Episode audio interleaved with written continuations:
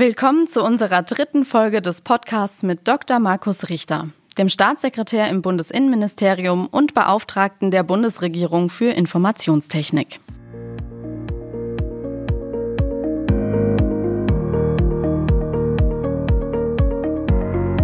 Rohrpost auf die Ohren, der Podcast mit dem CIO des Bundes.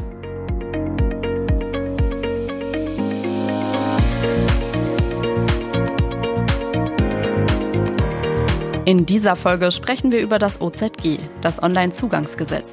Es geht dabei um ein Gesetz, dessen Folgen wir hoffentlich bald spüren, denn es soll uns die Behördengänge erleichtern, indem wir sie digital erledigen.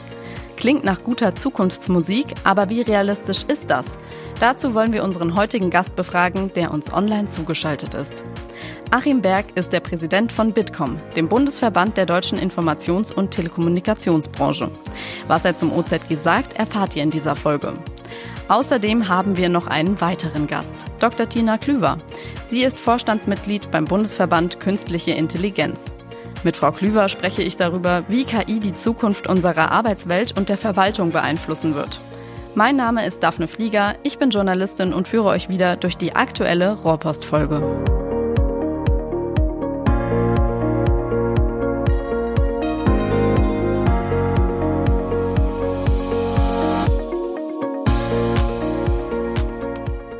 Hallo Herr Richter, ja, wir treffen uns wieder im Innenministerium und auch wieder mit genügend Abstand. Ja, hallo, freut mich.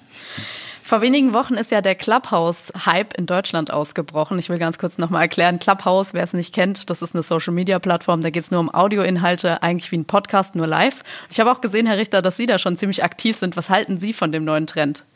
Also ich sehe es durchaus ambivalent, äh, bin da auch vorsichtig, gerade was Datenschutzaspekte anbelangt. Äh, gleichzeitig überlege ich sehr wohl, wofür kann man das nutzen, welche Inhalte transportiert man und wen erreicht man. Es ist ja, sag ich mal, in der Blase von Berlin sehr stark äh, verankert. Äh, man erreicht da aber auch sehr kurzfristig auch viele Personen.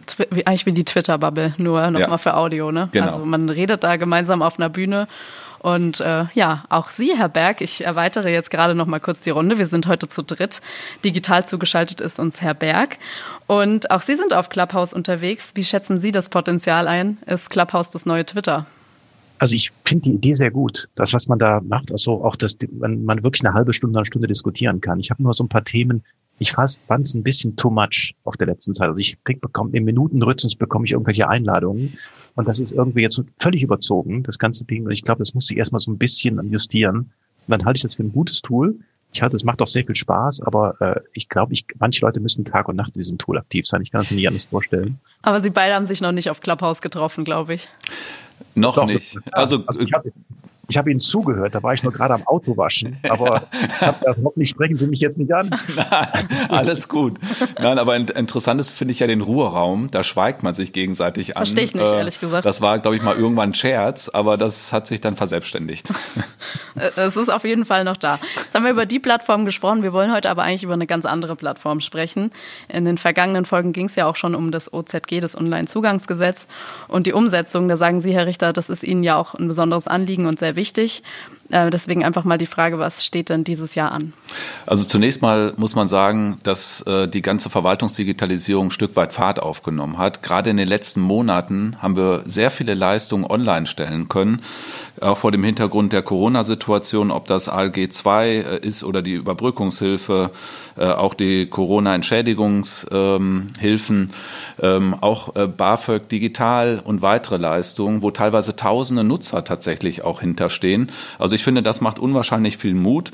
Wir haben gerade jüngst äh, ja das Konjunkturpaket mit drei Milliarden von Bund nochmal erhalten. Dazu haben wir ein Dachabkommen mit den Bundesländern am vergangenen Wochenende geschlossen, das jetzt in Kraft getreten ist, das nochmal genau regelt, wie werden die Mittel verausgabt. Denn das Entscheidende ist, dass am Ende des Tages da konkrete Lösungen stehen und dass die in der Fläche in ganz Deutschland auch verfügbar sind. Das finde ich großartig, wie da das gemeinsame Commitment auch mit den Bundesländern stattgefunden es hat. Ist auch nicht normal, dass es vom Bund kommt normalerweise, oder wie ist das? Es ist so, dass wir im Föderalismus unterschiedliche Zuständigkeiten natürlich haben, beim Bundesländern und beim Bund. Äh, hier ist es so, dass wir Bundesmittel haben, äh, und wir einen Vertrag geschlossen haben, wie können die Mittel trotzdem auch auf den anderen Ebenen und vor allem bei den Kommunen, bei den 11.000 Kommunen wirken. Und äh, dabei haben wir uns miteinander verpflichtet, die Lösung erstens bis zum Ende des Jahres 2022 äh, zu bauen, zweitens eine Flächendeckung sicherzustellen und drittens äh, bestimmte Standards auch einzuhalten, ähm, die es zum Beispiel ermöglicht, dass auch Startups mitwirken können und dass wir die Nutzerzentrierung in den Vordergrund stellen. Und das äh, ist jetzt gerade auf dem Weg. Und vielleicht darf ich auch eins äh, sagen, ich finde es äh, unwahrscheinlich beeindruckend, äh, wie es gelungen ist, dann im letzten Jahr noch das äh, Bundesportal auch live zu schalten. Das Bundesportal ist ja ein Eingangskanal, wo ich diese Leistung auch abrufen kann. Und das Entscheidende wird jetzt für dieses Jahr sein, dass wir den Portalverbund realisieren. Das heißt, diese ganzen Websites äh, von Ländern des Bundes miteinander sprechen zu machen, sodass wir im Laufe dieses Jahres sicherstellen, dass wenn jemand eine Leistung sucht, egal über welches Portal er reinkommt, äh, dass er die Leistung dann auch deutschlandweit findet. Ende 22, das ist, dauert jetzt ja gar nicht mal mehr so lange, Herr Berg. Sie haben aber auch schon gesagt, dass Deutschland in Sachen Digitalisierung, und ich zitiere Sie jetzt wörtlich, unteres Mittelmaß sei. Das haben Sie vor über einem Jahr gesagt. Jetzt die Frage, heute ist das Urteil noch aktuell? Also jetzt bringen Sie mich in eine schwierige Situation. Auf der einen Seite gebe ich dem Herrn Richter recht, es ist einiges passiert. Wirklich einiges passiert. Aber trotzdem, ich bin ja, gut, am Ende der, der Strecke ist natürlich nicht sehr viel passiert. Also im Hintergrund gar nicht, Herr Richter. Ich ich glaube, das Labyrinth der Zuständigkeiten macht die Sache nicht einfacher, die sie da haben. Also ich würde wahrscheinlich ähm, bei dem Onlinezugangsgesetz und bei den 575 äh, Verfahren würde ich jede Wette eingehen, dass sie die bis Ende des Jahres, Ende des Jahres 2022 nicht schaffen und sie dürfen bestimmen den Einsatz. Also da kann ich sie gerne äh, herausfordern. Wir können das gerne machen, auch gern für den sozialen Zweck, aber da bin ich gerne bereit gegenzuhalten, weil da ist ein weiter Weg. Aber gehen wir mal auf die Details. Also erstens, in der Verwaltung haben sie einiges richtig, also da ist einiges richtig gemacht worden. Also zum Beispiel das Thema Schrifterfordernis ist reduziert worden. Äh, diese digitale Antragstellung ist auch ausgebaut worden. Ich fand auch die Corona-Warn-App als Open Source fand ich sehr gut, auch wenn sie vielleicht zu teuer war, aber sie war sehr gut gemacht. Man kann das schauen. Die drei Milliarden haben Sie schon erwähnt, die Konjunkturhilfen, die eingegangen sind. Aber wenn ich mal in die Details gehe, also die, es gibt schon eine ganze Reihe Missstände und Versäumnisse. Woran also, hakt's denn, Herr Berg?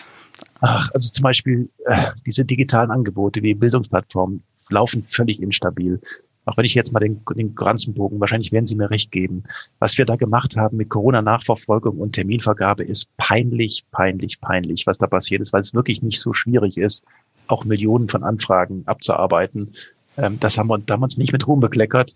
Ähm, und was ich auch interessant oder was ich auch anprangere, ist, dass wir in der öffentlichen Hand die Leute nicht ins Homeoffice schicken oder zu wenig. Das liegt ja auch sehr stark daran, dass die Möglichkeiten dann Stand heute nicht da sind. Also wenn Sie mir diese klare Aussage erlauben. Ich sehe, ich sehe, dass sehr viel passiert, aber ich sehe wenig Ergebnis oder noch wenig Ergebnis. Und wir sind wirklich äh, auf einem Abstiegsplatz zum Thema digitale Verwaltung. Aber ich weiß, dass ich da bei Ihnen offene Türen einrenne. Deshalb muss ich mich immer zurückhalten mit Kritik. Ich bin ja froh, dass Sie es anpacken. Aber es nervt mich schon, um ehrlich zu sein. Viel, viel, vielen Dank, äh, Herr Berg, für das offene Wort. Äh, eine Wette nehme ich gerne an. Mir wäre es allerdings lieb, wenn wir nicht nur auf die Anzahl der bloßen Leistungen abstellen, sondern vor allem auf die Zahl der der Nutzenden, weil ich glaube, das ist das eigentliche Messkriterium, das über den Erfolg der Digitalisierung ähm, entscheiden wird. Wir sind auf einem kritischen Pfad, was die Zeitleiste anbelangt, ganz klar, aber trotzdem halten wir die Ambition hoch, bis Ende 2022 äh, das zu verfolgen und voranzubringen. Und ich glaube, es ist auch richtig, dass wir uns solche Deadlines äh, setzen. Äh, aber für mich entscheiden auch vor allem andere Kriterien dann über den Erfolg der Verwaltungsdigitalisierung. Ich sehe große Handlungsbedarfe. Ich finde es aber auch, muss man auch mal anerkennen, anerkennen äh, absolut beispielgebend, was jetzt hier im Bereich der Verwaltungsdigitalisierung mit diesem Dachabkommen zwischen den Ländern und dem Bund gelungen ist. Ich glaube, das kann wirklich eine Blaupause sein, auch für andere Themenfelder. Herr Berg hat ja Bildung angesprochen, andere Bereiche, wo es uns gelingt, im Föderalismus und der Wahrung der jeweiligen Zuständigkeiten uns auf gemeinsame Ziele zu committen und gleichzeitig dafür zu sorgen, dass auch finanzielle Mittel äh, da ankommen, wo sie wirken müssen. Und äh, deswegen kann man aus diesem Bereich unwahrscheinlich viel auch für andere Themenfelder ableiten. Da sind wir eigentlich auch. kann ich darauf einsteigen? Am allerliebsten, also ich, das sind wirklich drei Dinge. Äh, also ich finde es hervorragend äh, mit den, mit den Verwaltungsleistungen, aber die müssen flächendeckend zur Verfügung stehen, nicht in irgendwelchen Pilotgebieten oder sowas. Das ist, glaube ich, nicht das. So habe ich Sie gerade richtig verstanden. Ne? Ja, ist korrekt richtig. Das ist die große Herausforderung. Wir haben ja heute schon 315 Leistungen in einer ganz einfachen, rudimentären Variante sozusagen realisiert, ohne Widerspruchsverfahren beispielsweise. Aber die stehen oftmals nur in einzelnen Kommunen zur Verfügung. Und ich glaube, da müssen wir uns ehrlich machen und transparent. Wir haben ja das Dashboard zu den Leistungen äh, ins Internet gestellt. Das wird jetzt weiter sukzessive wachsen, übrigens auch um die Dimension der Nutzerzufriedenheit. Und dort werden wir dann faktisch bis auf die Landkreisebene sehen, wo ist das denn verfügbar? Und äh, ich erhoffe mir dadurch auch nochmal einen Diskussionspunkt, äh, ähm, dass, dass äh, da dann auch die Nachahmung von guten Lösungen stattfindet. Das haben wir vertraglich geregelt. Dazu haben wir uns alle jetzt verpflichtet zu diesem Prinzip einer für alle. Also einer baut es, die anderen nutzen es. Aber ich glaube, es ist noch nicht überall durchgedrungen, dass wir quasi in jedem Bundesland ja, 460 Implementierungsprojekte haben. Es ist nicht nur ein Bundesland, das die Federführung für ein Themengebiet übernommen hat und da eine Lösung baut, sondern die anderen müssen das bei sich lauffähig machen oder sich anschließen. Und das sind eigene, eigene Projekte, selbst in Bundesländern, die keine eigene Federführung haben, wie das Saarland und Thüringen. Auch bei denen laufen diese Implementierungsprojekte und müssen laufen. Aber Richter, Sie sehen ja den Erfolg Ihrer Leistung, wenn Sie sagen, okay, die Anzahl der Nutzer ist wichtig. Äh, ich würde zum Beispiel auch sagen, wenn Sie es schaffen, diese Präsenzkultur in den, in den, äh, in den Ämtern aufzulösen, dass auch ein Homeoffice möglich ist, dass man nach Hause, ist eine zweite Kennzahl. Und die dritte, die fand ich ganz interessant, die ist mir letztens passiert. Ich wollte bei einer GmbH einen weiteren Geschäftszweck eintragen. Ich habe meinen elektronischen Personalausweis genommen, habe mich authentifiziert, alles gut. Und dann zum Schluss wollte das Tool von mir auch noch einen Scan meines Personalausweises haben. Da sieht man, dass ein analoger Prozess einfach stumpf und dumpf digitalisiert worden ist. Und das ist ja genau das, was wir nicht wollen. Ne? Also Absolut, das ist, das ist richtig. Ja. Und deswegen bin ich auch froh und stolz, dass äh, gerade hier im Innenministerium, wo man ja selber auch unmittelbar wirkt, äh, 75 bis 80 Prozent quasi in Homeoffice sind. Äh, und äh, trotzdem werden die Arbeiten akribisch genauso weiterverfolgt wie vorher auch. Also ich bin großer Fan davon, dass man disloziertes und verteiltes Arbeiten ermöglicht. Dafür sind die Tools heute da. Ich glaube, wir haben mit der elektronischen Akte und andere Dinge auf dem Weg, die das auch noch künftig erleichtern werden. Aber ganz klar ist, äh, auch nach meinem Dafürhalten, es muss uns stärker gelingen, den Gang in die Behörde zu ersetzen und das gerade auch für Unternehmen. Ähm, denn Unternehmen sind ein Stück weit Power-User auch der Verwaltung und die sind oftmals eben nicht nur lokal organisiert und haben nur einen Standort, sondern sind vielleicht im ganzen Bundesland oder bundeslandsübergreifend ähm, aufgestellt. Und da ist es wichtig, dass sie trotzdem einen Eingangskanal haben, wissen, wen sie ansprechen können. Denn gerade in so Situationen wie der Pandemie ist es schon essentiell, äh, dass äh, man da einen einheitlichen Weg hat und dass man sich nicht erstmal durch einen Dschungel klicken muss. Und äh, daran müssen wir arbeiten. Die Ambition ist auf jeden Fall da. Ich glaube, wir wissen jetzt alle, was zu tun ist. Äh, und ich freue mich da auch über die Unterstützung von der Wirtschaft. Äh, wir hatten auch Unternehmensverbände eingeladen in den letzten IT-Planungsrat. Äh, das ist ja das Gremium, in dem der Bund mit den Ländern zusammensitzt, weil es mir wichtig ist, die Bedarfsträger nicht nur mit an den Tisch zu holen, sondern auch Entscheidungen daran zu orientieren, wie die Bedarfe sich gestalten. Und deswegen deswegen finde ich es auch äh, richtig, dass wir bei den Leistungen äh, eine Priorisierung vornehmen von dem, was wir online stellen. Und da adressieren wir auch sehr stark natürlich äh, unternehmensnahe Leistungen. Wenn ich ähm, zum Beispiel an Anlagegenehmigungen und Zulassungen denke, was wir in diesem Jahr online stellen, aber auch Ummeldung, aber auch äh, die Anerkennung ausländischer Bildungsabschlüsse, all das sind ja auch wichtige Dinge, die, die hier von Relevanz sind. Und ich glaube, da müssen wir einfach konsequent weitermachen. Und ich werbe sehr dafür, nicht von einem Abstiegsplatz Platz zu sprechen, sondern von einem Platz, der mich nicht zufrieden macht, das sage ich ganz klar. Aber es kann nur eine Richtung geben nach oben. Und da müssen wir gemeinschaftlich dran arbeiten. Und wenn wir über all das sprechen, dann müssen wir natürlich auch mal über die Infrastruktur sprechen. Es ist ja so, ähm, die OZG-Infrastruktur, das Verwaltungsportal soll online sein. Wie merke ich das denn überhaupt selber als Verbraucherin? Also das äh, Bundesportal ist online. Ich kann unter der Website äh, direkt dort Verwaltungsleistungen abrufen. Das, was ich mir manchmal wünschen würde, ist, dass wir von vornherein vielleicht nicht zu viele Lösungen parallel setzen, sondern dass wir genau das, was die Menschen in Deutschland erwarten, einen Kanal haben, über den ich weiß, was ich finde. Da sind wir eigentlich auch beim Thema Anwenderfreundlichkeit. Da Absolut. Blicke blick ich vielleicht auch nochmal zum Herrn Berg. Was, wie muss es denn anwenderfreundlich gestaltet sein? Sie sind ja auch selber ähm, ITler. Also ich hatte es ja vorhin schon erwähnt mit einem Beispiel. Ich kann Ihnen auch noch mehrere liefern, wo es nicht so ist. Und was der Richter gerade gesagt hat, dieses One-Stop-Shopping, das ist genau das Richtige. Mit einem Passwort, also ich möchte keine simple Suchmaschine als Endprodukt. äh, sondern ich möchte wirklich ein Portal haben, wo ich mich einmal anmelde, authentifiziere, am besten mit meinem Personalausweis und dann den nicht nochmal einscannen muss, sondern dass ich dann durchgehend digitale Prozesse dahinter habe. So stelle ich mir ein Portal vor und äh, ich weiß, dass Sie in die Richtung denken. Und ich weiß, dass sie auch in die Richtung arbeiten, aber das ist für mich eine Voraussetzung. Sonst würde ich das nicht als Portal bezeichnen. Eine Suchmaschine habe ich selber. Ich weiß nicht, Herr Berg, ob Sie schon auf dem Bundesportal mal gewesen sind. Das ist im Dezember live gegangen. Ich glaube, das ist wirklich beispielgebend von der Nutzerfreundlichkeit. Äh, da wurde auch sehr viel investiert in den Relaunch und in die Neuaufstellung, was genau diese Aspekte berücksichtigt. Das, was fehlt, ich meine, das ist jetzt eine Basis, äh, die wir dort live geschaltet haben. Das muss um weitere Funktionen anwachsen. Wir müssen dort konkrete ja, generische Formulare, aber auch alle Verwaltungsleistungen abbilden. Ähm, und äh, da, glaube ich, müssen wir jetzt einfach ein bisschen PS auf die Straße legen und das tun wir auch. Und mit diesem Portal ist ja nicht nur jetzt eine Website verbunden ähm, mit einer besseren Suchmaschine, äh, sondern da werden sehr viele Arbeiten auch für Fachbehörden abgenommen. Wir haben eine Fertigungsstraße dahinter gelegt, die es ermöglicht, dass ein fachlicher Bedarf äh, faktisch formuliert wird und daraus dann eine technische Lösung generiert wird, die dann auch mit dem Bundesportal verbunden ist. Also nicht nur mit Perspektive auf Bürgerinnen und Bürger und Unternehmen eine Nutzerfreundlichkeit, sondern auch mit Blick, wie kriegen wir PS und Öl äh, sozusagen jetzt in die Digitalisierung und es ist faktisch eine Plattform entstanden, über die auch ähm, ja, Kommunen und andere Leistungen mit abbilden können. Herr Richter, Sie sagen ja auch, damit sollen Zeit und Kosten gespart werden. Wie, wie geht es denn konkret?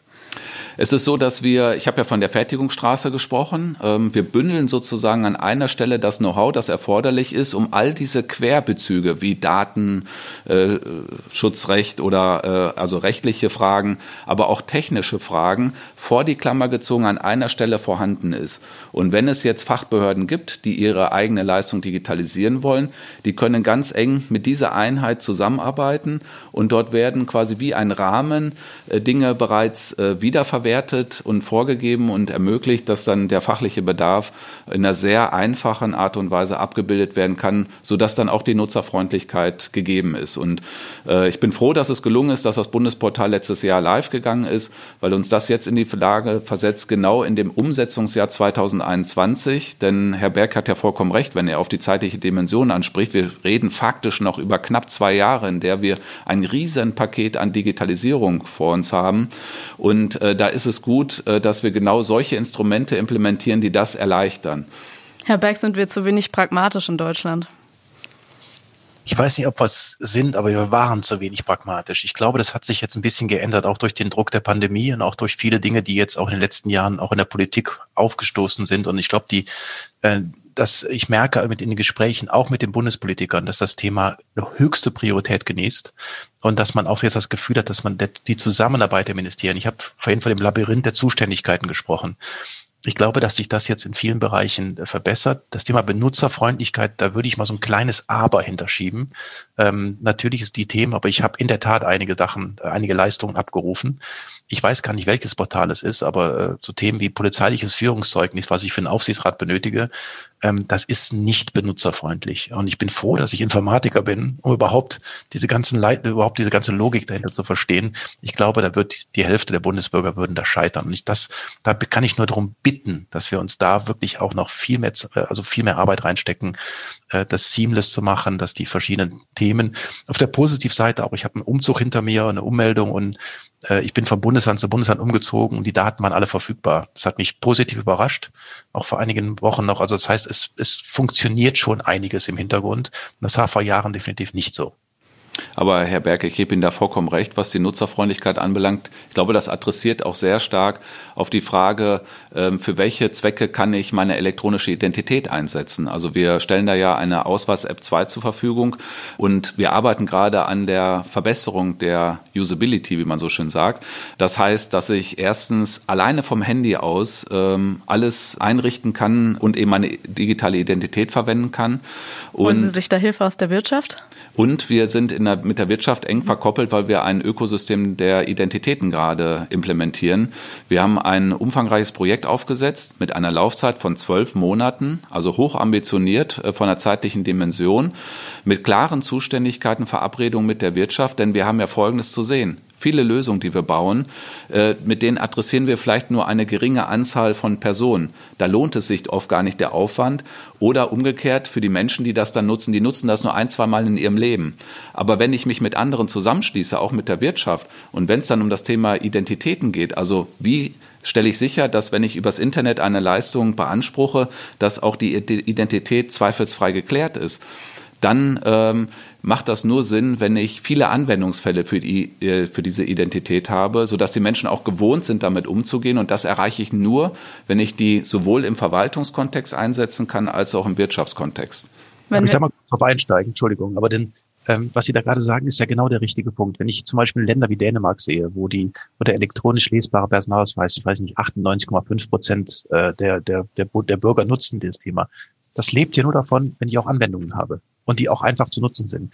Die Ausweis-App 2 ist mittlerweile einfacher, aber sie ist immer noch nicht so, wie ich es mir vorstelle. Also es ist immer noch sehr kompliziert, sehr komplex.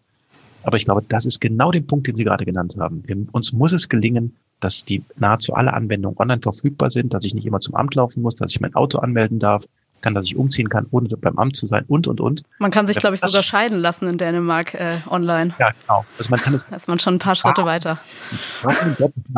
Soll das bei uns nicht möglich sein. Und da ist, äh, ich glaube, da renne ich jetzt bei Ihnen auf eine Tür rein, das weiß ich.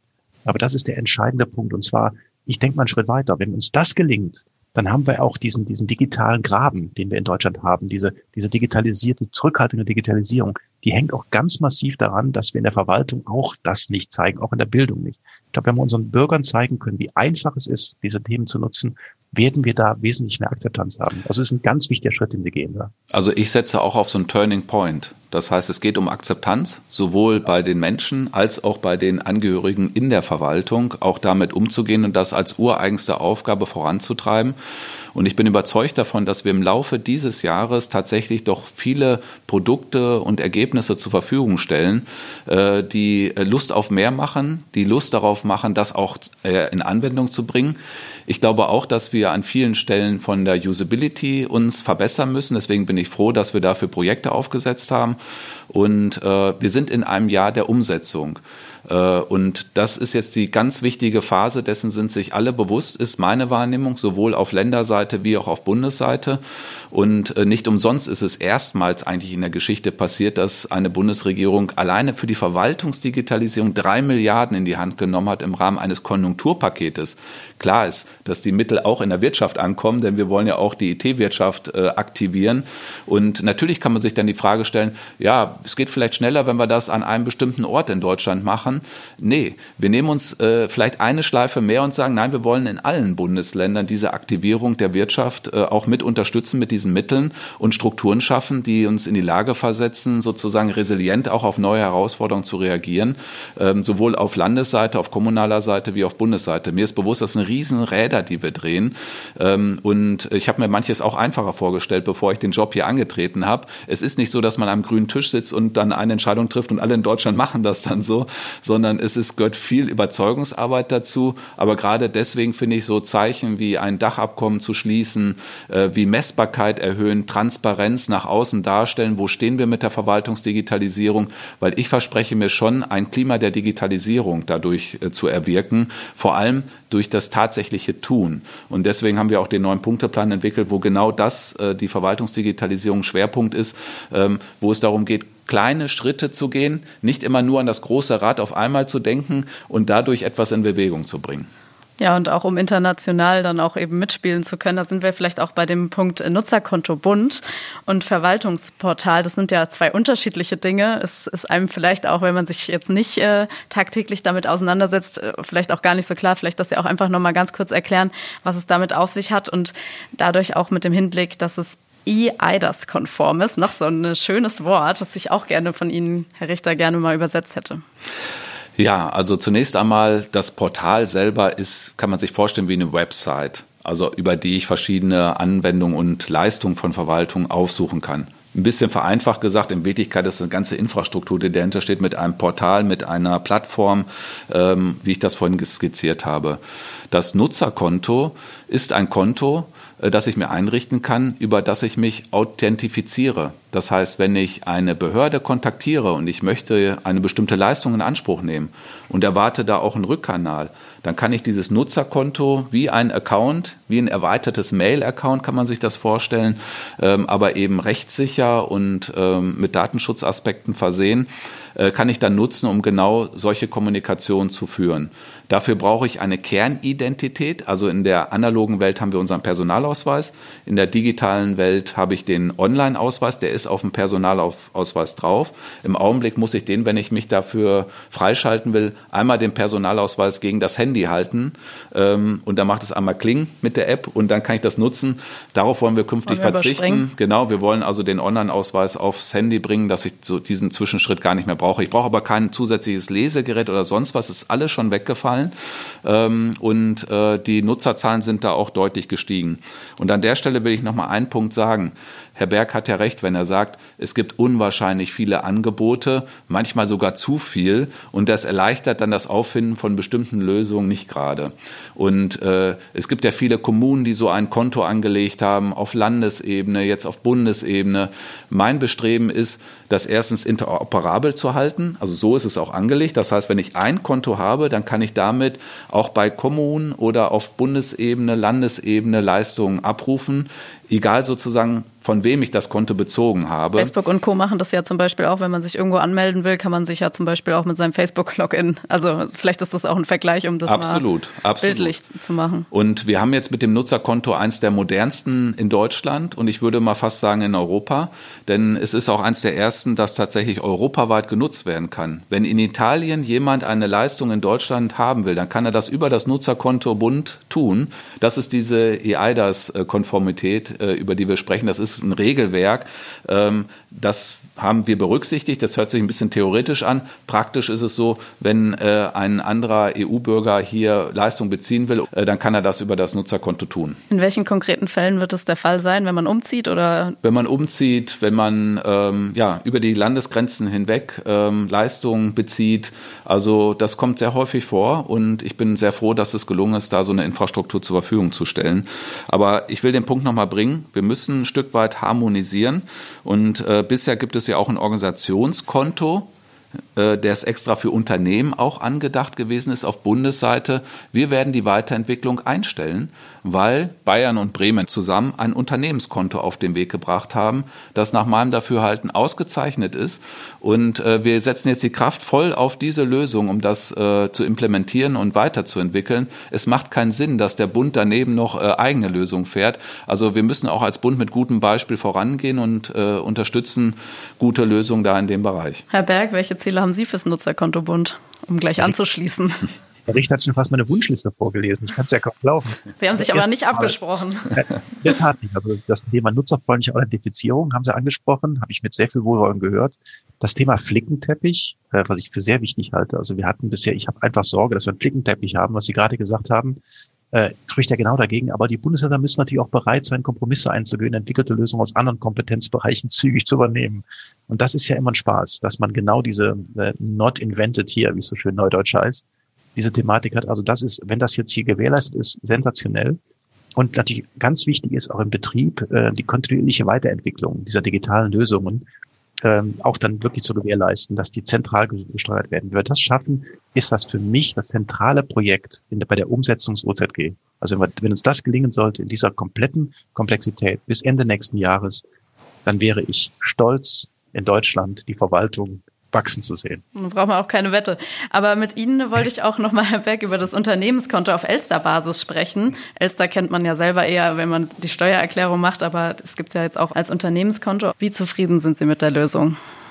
Nein, ich, das ist ja im Prinzip genau das, was wir gerade besprochen haben. Mhm. Das ist ja genau der, der Bereich, dass, auf die, dass man im Prinzip die Elster-Technologie genommen hat und dass Bayern und Bremen damit beauftragt wurden, dieses, dieses Digitalunternehmerkonto für die Bundesländer auch in so ein, in dieses, dieses Einer für alle Prinzip, was dahinter steht, ähm, zu entwickeln, auszurollen. Äh, das ist für mich neu in der Logik. Das habe ich so noch, das habe ich so noch nicht gesehen. Vielleicht habe ich auch nicht alles gesehen, aber die Zusammenarbeit der Bundesländer, das gemeinsame Vorgehen, zentrales Projekt zu bauen, das ist genau das, was wir meinen. Und die Punkte, die ich gerade gesagt habe, gelten für das Unternehmenswas genauso wie für das andere Konto. Also das ist wichtig, dass man das, dass man dies zusammenführt.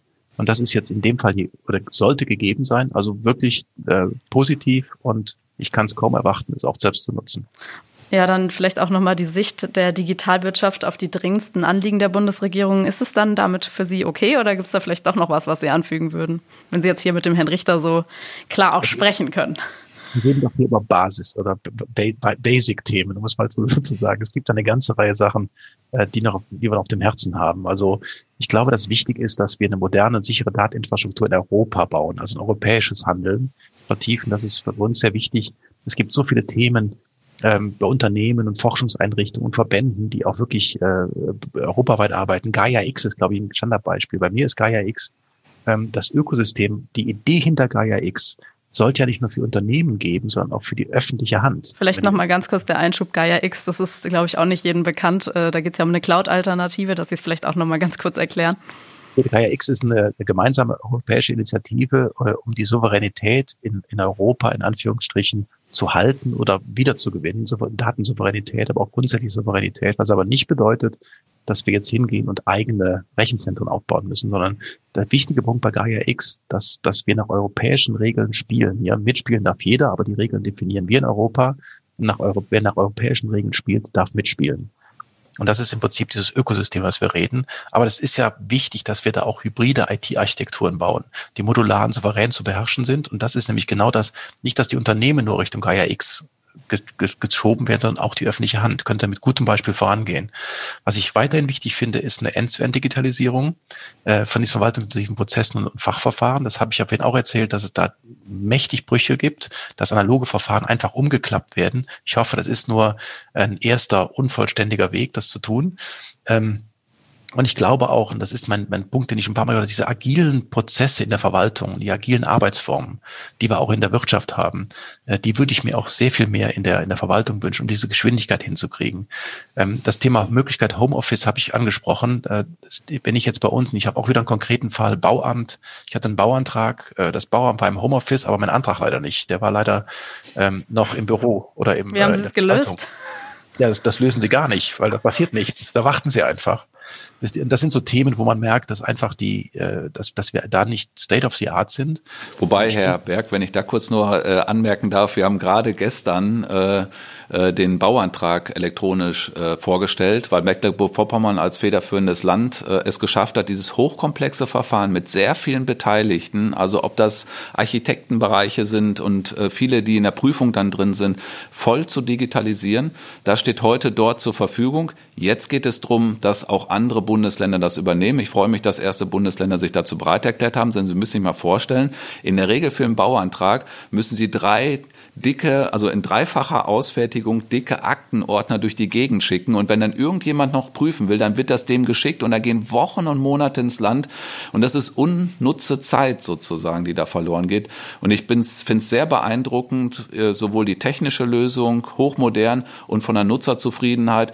Äh, deswegen kommt es nicht von ungefähr, dass auch die Landesarchitektenkammer das da wirklich sehr ähm, gepusht hat und auch sehr positiv sieht, was da entstanden ist. Darum geht es auch hier nachher nochmal im Podcast Podcast äh, um genau diese neue Art der Digitalisierung. Jetzt will ich aber auch noch mal Sie, Herr Richter, fragen. Jetzt haben Sie gehört, was sich der Herr Berg wünscht. Äh, haben Sie auch einen Wunsch an ihn? Ja, ganz klar ist, eine gut effizient arbeitende Verwaltung ist ein klarer Standortfaktor. Und äh, da ist die Kooperation zusammen mit dem Bedarfsträger Wirtschaft essentiell. Und deswegen wünsche ich mir natürlich weiterhin einen so engen und intensiven Austausch und eine Zusammenarbeit, wie wir das jetzt hier auch äh, gerade praktiziert haben. Nur dann können wir etwas bewegen. Und nach meinem Dafürhalten sind Stichworte schon gefallen, die Herr Berg genannt hat, vor allem digitale Souveränität des Staates, aber auch der Unternehmen und von Bürgerinnen und Bürgern. Das werden wir nur gemeinsam erzielen können. Und da sind solche Initiativen wie der Digitalcampus oder das geplante Zentrum für digitale Souveränität, was wir vorhaben, genau richtige Instrumente, um auch einen Arbeitsmuskel herzustellen, um die Erkenntnisse, die wir alle haben, aber auch wirklich in konkretes Tun zu überführen. Und da bin ich für die Kooperation sehr dankbar. Dann bleibt mir nur Danke zu sagen. Danke, Herrn Berg. Danke, Herrn Richter. Ja, ich darf mich auch ganz herzlich bedanken. Herr Berg, auch Dankeschön, dass Sie sich die Zeit genommen haben. freue mich auch für die weiteren Gespräche. Herr Richter, Frau Flieger, vielen Dank für, den, für die offene Kommunikation, auch für die, für die Anfrage. Ich bin jederzeit bereit, das nochmal zu machen. Das hat mir sehr viel Spaß gemacht und lassen wir gemeinsam das Thema Verwaltung in Deutschland auf Platz eins bringen. Und es gibt auch sicher vieles weiteres bald zu besprechen, weil das Thema Digitalisierung ja auch immer weiter sich verändert. Dann äh, vielen Dank und hier geht es jetzt weiter mit Kurzmeldungen und Veranstaltungen.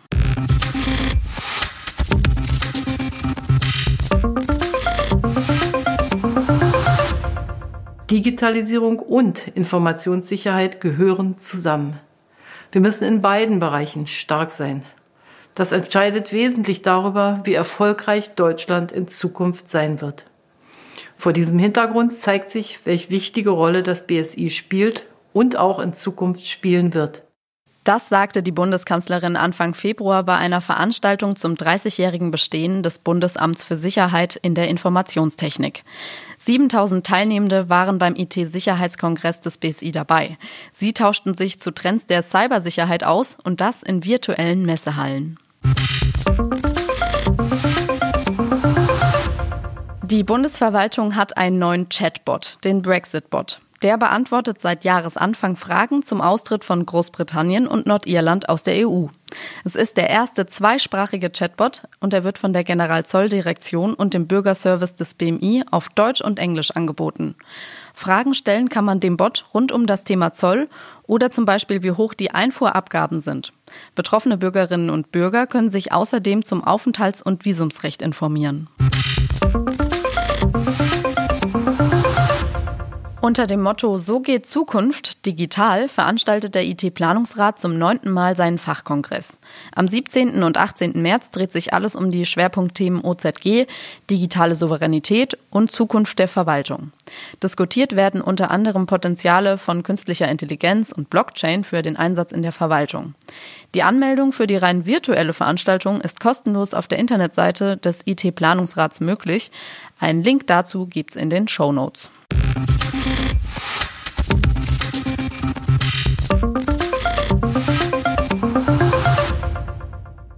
Aus alt mach neu, aus Papier mach digital. Hier stellen wir euch eine neue Online-Leistung vor. In Deutschland werden jedes Jahr rund 220.000 Bauanträge gestellt. In Papierform ist es komplex, zeit- und nervenraubend. Das soll einfacher werden. Seit Jahresbeginn können vereinfachte Baugenehmigungen online beantragt werden. Bürgerinnen, Bürger und Unternehmen im Landkreis Nordwestmecklenburg sparen. Den Gang zum Amt oder eben das Porto. Denn die gesamte Abwicklung läuft digital und damit schneller und transparenter. Noch ist Mecklenburg-Vorpommern Vorreiter mit diesem Angebot. Nach und nach soll es im gesamten Bundesgebiet ausgerollt werden. Die digitale Baugenehmigung ist Teil der OZG-Umsetzung und eine wichtige Leistung im Themenfeld Bauen und Wohnen.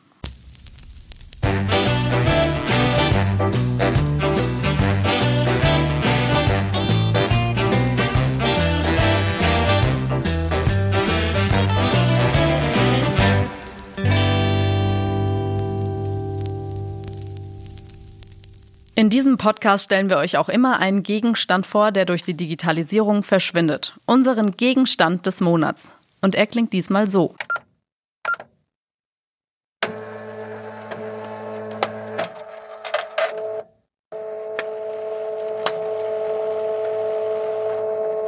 Und habt ihr eine Idee?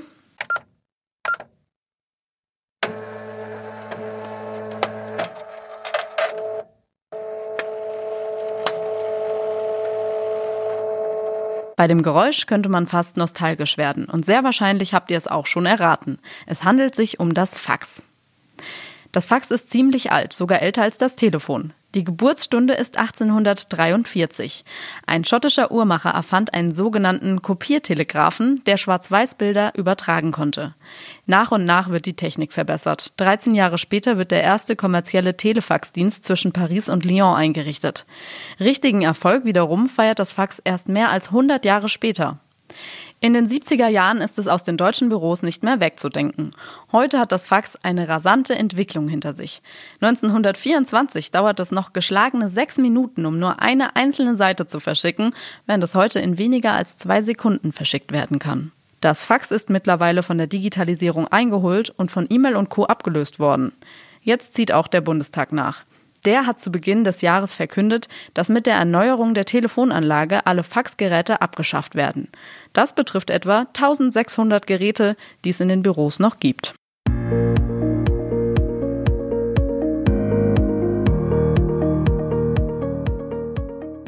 Zum Abschluss richten wir heute noch drei Fragen an Frau Dr. Tina Klüver. Sie ist Mitglied des Vorstands Bundesverband Künstliche Intelligenz und Mitglied in der Enquete-Kommission des Deutschen Bundestags zu KI. Welche Rolle wird künstliche Intelligenz in der Arbeitswelt in Zukunft spielen? Ja, hallo. Also aus meiner Sicht ist äh, künstliche Intelligenz für die zukünftige Arbeitswelt ein ganz entscheidender Faktor. Aus meiner Sicht befinden wir uns jetzt hier gerade in einer neuen Phase der industriellen Revolution. Ne? Wir blicken zurück auf mehrere Jahre industrielle Revolution, in der Maschinen unsere physische Arbeit ersetzt haben und mehr und mehr unterstützt haben. Und jetzt befinden wir uns in der nächsten Phase, in der Maschinen auch mehr und mehr die Wissensarbeit unterstützen werden und auch teilweise übernehmen werden. Und dafür ist künstliche Intelligenz ein ganz entscheidendes Instrument. Nicht das einzige, die Digitalisierung als Ganzes natürlich, aber ein ganz entscheidender Faktor. Welche Anwendungsmöglichkeiten sehen Sie für die KI in der Verwaltung? Ich sage mal, die Verwaltung hat natürlich ähm, zumindest in der Theorie eine große Datenbasis.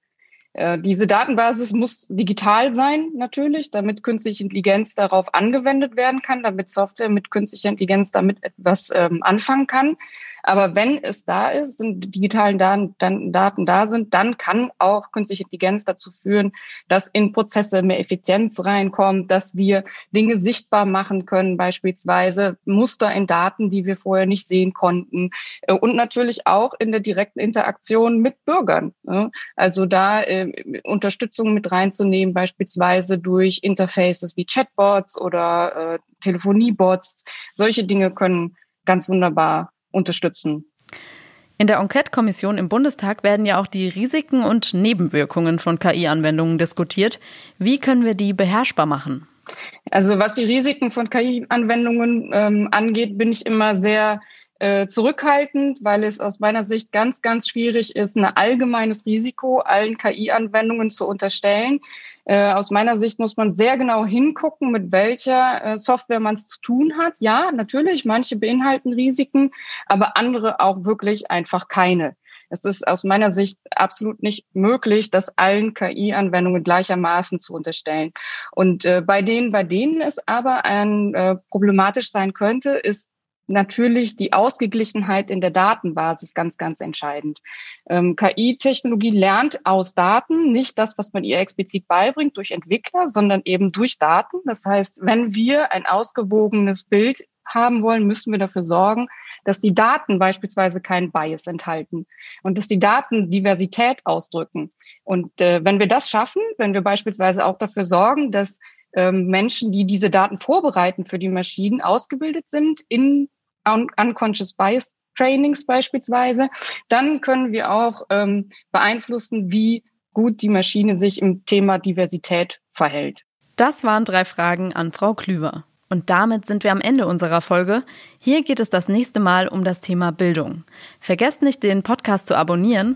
Mein Name ist Daphne Flieger und ich freue mich, wenn ihr das nächste Mal wieder mit dabei seid.